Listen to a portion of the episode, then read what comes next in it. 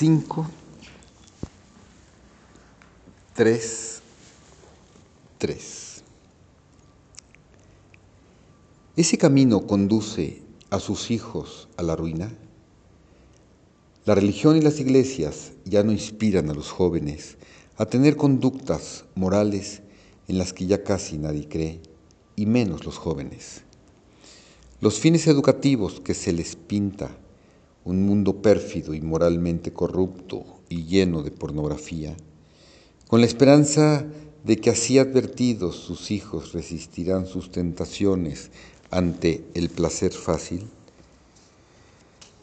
Si con nuestros bien intencionados esfuerzos de disuadir a nuestros jóvenes del error, pintamos un cuadro demasiado sombrío del mundo y sus problemas, les robamos el incentivo de hacer el bien y reducimos sus perspectivas de la vida, de modo que las siluetas del presentimiento borran el horizonte.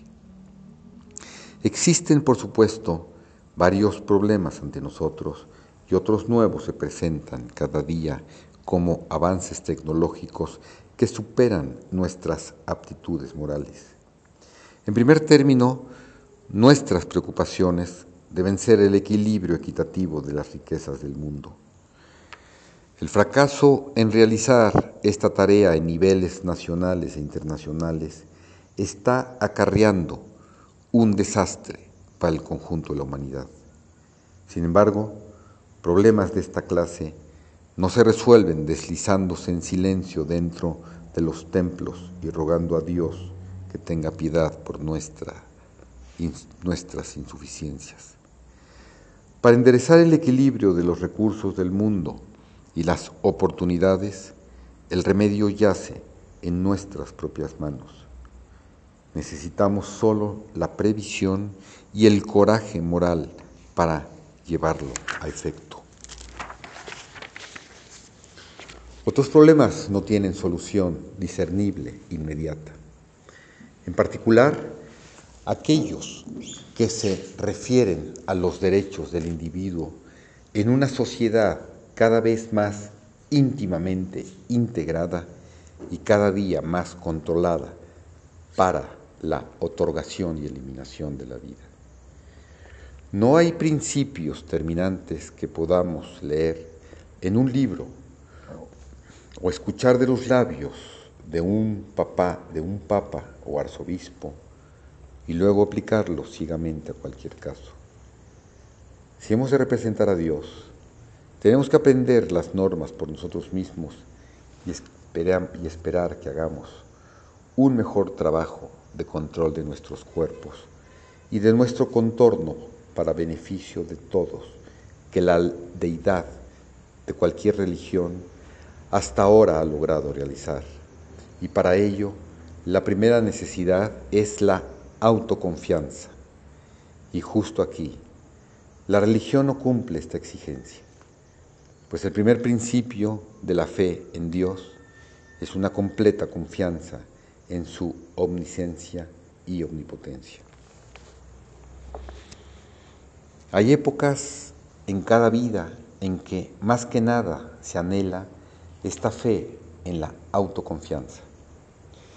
Si cada cosa que tocamos anda mal, nuestros mejores empeños se tornarán estériles y perdemos la confianza en aquellos que nos respetan, que no respetan nuestros juicios y extraviamos así nuestro camino. En tales momentos, poder entrar en un templo y someter nuestras mentes torturadas al bálsamo de un confesionario o a la confortante seguridad de un antiguo ritual y viejos textos, textos familiares e himnos, es encontrar un refugio de paz frente a la tormenta. La lucha por un instante ha terminado. Dios en su sabiduría amaina la tempestad en nuestras vidas, pues nos hace regresar a la calma del puerto, en la certeza de que suceda lo que suceda, nos resguarda y virtualmente nos conducirá hasta Él. Él sabe la situación y las respuestas, nosotros no. Apaciguarse, aconseja el religioso que conforta, pues se es impotente ante Dios y por tanto hay que dejarse conducir por Él ante la incertidumbre. Esto es excelente, pero no cuando los problemas subsisten, cuando salimos del templo. Lo mejor que nuestro temporaria estancia en los brazos del Señor nos ha brindado es un espacio de respiro y un periodo de quietud para recoger nuestros pensamientos ante el próximo asalto, lo cual es sano, muy sano. Sin embargo, todavía tenemos que aferrarnos a la vida y solo nos dejamos arrastrar ligeramente en cuanto consigamos nuestras molestias, en cuanto consignamos nuestras molestias a Dios y esperamos que Él o algún otro se haga cargo de ellas. Lo que no resuelve nada, y esto significará por lo general que otros sufran a causa de nuestra indecisión. De continuo se nos dice que la gente necesita de la religión. Esto puede ser cierto en algunos casos, aunque es raro, en efecto, que la persona que afirma este principio general reconozca una dependencia de su propia parte. Enfáticamente se puede afirmar que esto no es cierto en todos los casos y sobre todo es válido para aquellos que rehusan volver a hundirse en los brazos de un Dios omnisciente cuando se enfrentan con problemas de igual modo insuperables y es aquí donde la humanidad debe buscar un progreso moral. No todos necesitamos religión, por el contrario, exigimos autoconfianza y ambas son incompatibles. Debe nuestra gente joven aprender a apoyarse no sobre sus propios pies, sino sostenerse en una postura de auto-humildad frente a un Dios o un sacerdote con, ideas primitivas que evidencia cierta confusa e idea e intenta aplastar su engreimiento al decirles que los hará buenos. Hay quien sostiene que esto es el primer paso que ha de conducirlos a la delincuencia, ya que fortalece en las mentes de los jóvenes un sentimiento de imperfección desde el comienzo.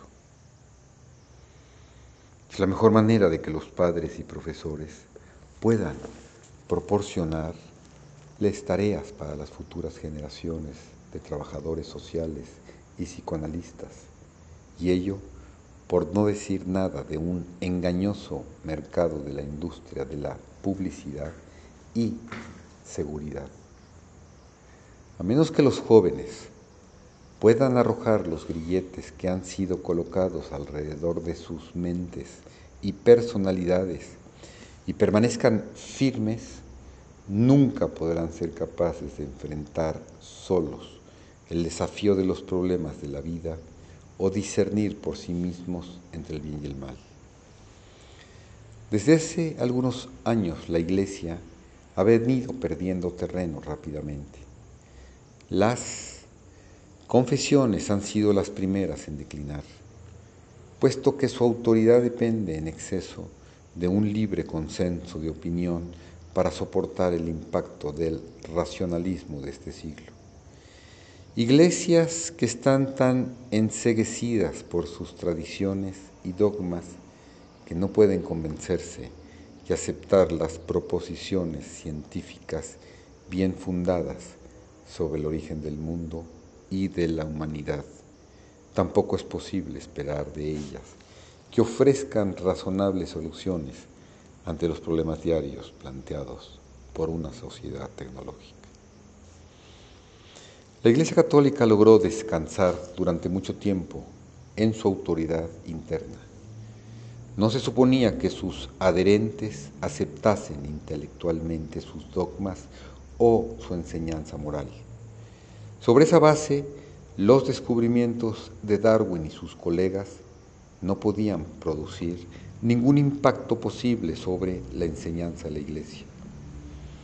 La Iglesia obtenía su conocimiento no del modo visible, sino de la revelación de Dios, pues la verdad es una prerrogativa solo de la Iglesia. Y ahora esa autoridad está en quiebra.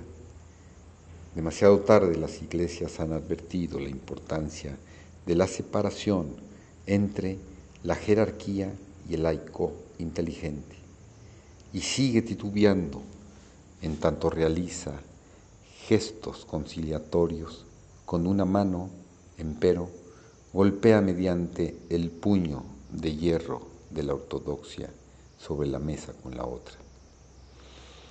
La Iglesia y la humanidad han llegado al fin de un camino, pues el fundamento histórico de las iglesias yace en ruinas y la autoridad moral que busca su origen en un mito no está menos desacreditada.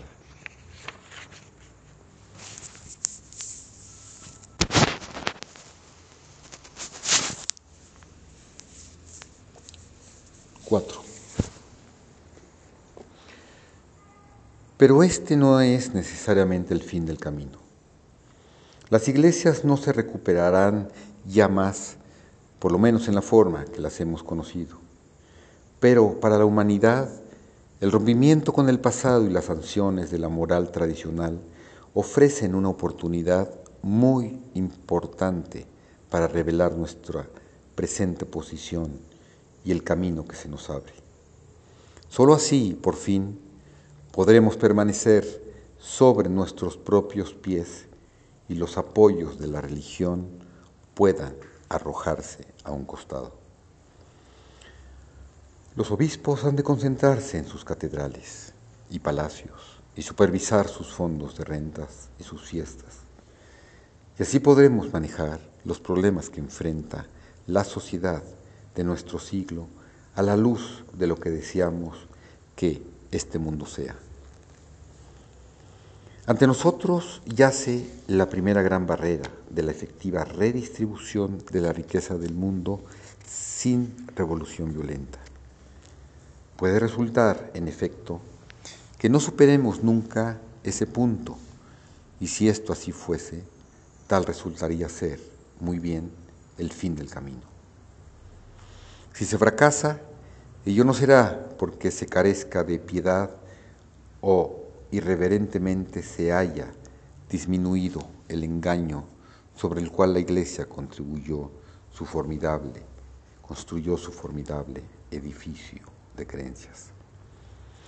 Se ha esperado durante largo tiempo una guía del cielo y de la jerarquía, pero ahora nos enfrentamos con nuevos problemas que no se adaptan a las viejas soluciones. Las masas crecientes y hambrientas de los continentes asiático, africano y americano, desbordaron sus tierras y no ha habido respuestas para ellos, excepto contenerlas por la fuerza o tratar de corromperlas con caridad, dándoles demasiado poco y muy tarde. Si se ha de enfrentar el desafío del futuro inmediato para que haya éxito, Habremos de regular nuestras vidas para obtener las máximas ventajas de nuestra nueva tecnología. Necesitaremos combinar el optimismo de la juventud con el pragmatismo de la madurez y la sabiduría de la vejez.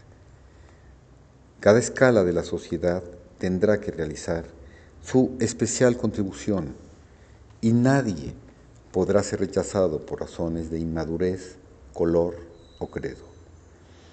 El mundo no puede tolerar más las influencias escisionistas de la religión, de las economías o nacionalidades, así como tampoco puede segregar sus poblaciones en clases de privilegio por motivo de la pigmentación de su piel. Los pueblos que emergen demandan marchar al frente de los conductores, quienes a su vez esperan que ellos compartan los deberes y obligaciones de una hegemonía responsable. Todos tenemos que graduarnos rápidamente en escuelas superiores y universidades, pero algunos tendrán que llegar a esas etapas de un salto desde el jardín de infantes. Tal vez la paciencia y la tolerancia que se requieren de las naciones más modernas del mundo lleguen más fácil si aprendemos a valorar la fuerza del impulso demostrada por lo mejor de nuestra juventud. Los jóvenes han pensado la verdad sobre la cual nosotros hemos alcanzado el fin de un camino y por tanto buscan otro. Si bien demasiado a menudo parece que se lanzan alocadamente en todas direcciones a la vez y están más dispuestos a provocar el caos que a construir una nueva estructura para la sociedad, por lo menos tratan de sostenerse sobre sus propios pies. Los pueblos que emergen están en la misma peligrosa situación. Los jóvenes rechazan el viejo orden con las cadenas del imperialismo y todavía no han descubierto las nuevas sanciones morales para disciplinar su libertad política. Crecer es un proceso doloroso, pero si el mundo sobrevive hasta la madurez, el nuevo camino que se extiende hacia adelante promete muchas más oportunidades para la realización del potencial espiritual del hombre que el que podría ofrecer cualquiera de las viejas religiones. El ser humano será capaz de llamar a su mundo el suyo propio. Notas. Los rollos del Mar Muerto, antiguos manuscritos que se descubrieron en inesperados escondites en 1947 y después en cuevas cerca del Mar Muerto en Jordania, están redactados en idiomas semíticos en su mayor parte y se cree por lo general que proceden de una secta judía, los esenios, que eran previamente conocidos por informes de antiguos historiadores como Josefo del siglo I. Y de ahí que se pregunte si este grupo pudo haber sido acaso de el eslabón perdido entre el judaísmo ortodoxo y el cristianismo? Y si fuera verdad esto, tendería a disminuir la unicidad de esta última fe y la autoridad de su fundador. Ahora se tiene informes de primera mano sobre el esenismo, obtenidos de la propia biblioteca de la secta y por tanto la especulación se ha elevado hasta el punto de afirmar que se podría inferir la verdad de la teoría e intentar aclarar la naturaleza del cristianismo. Para ello, y dado que las confrontaciones entre los manuscritos semíticos y el Nuevo Testamento en griego no son satisfactorias, lo conveniente, en primer lugar, sería que se traduzcan de nuevo a su forma semítica las tradiciones cristianas secundarias, así como todos los relatos semíticos originales de Jesús, y sobre sus palabras y sus acciones.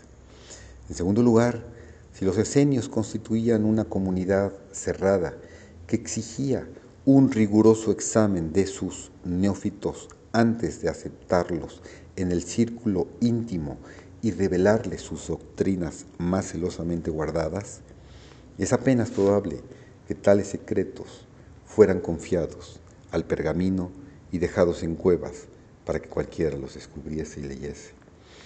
En otras palabras, hay una semejanza notoria entre el esenismo y el origen del cristianismo.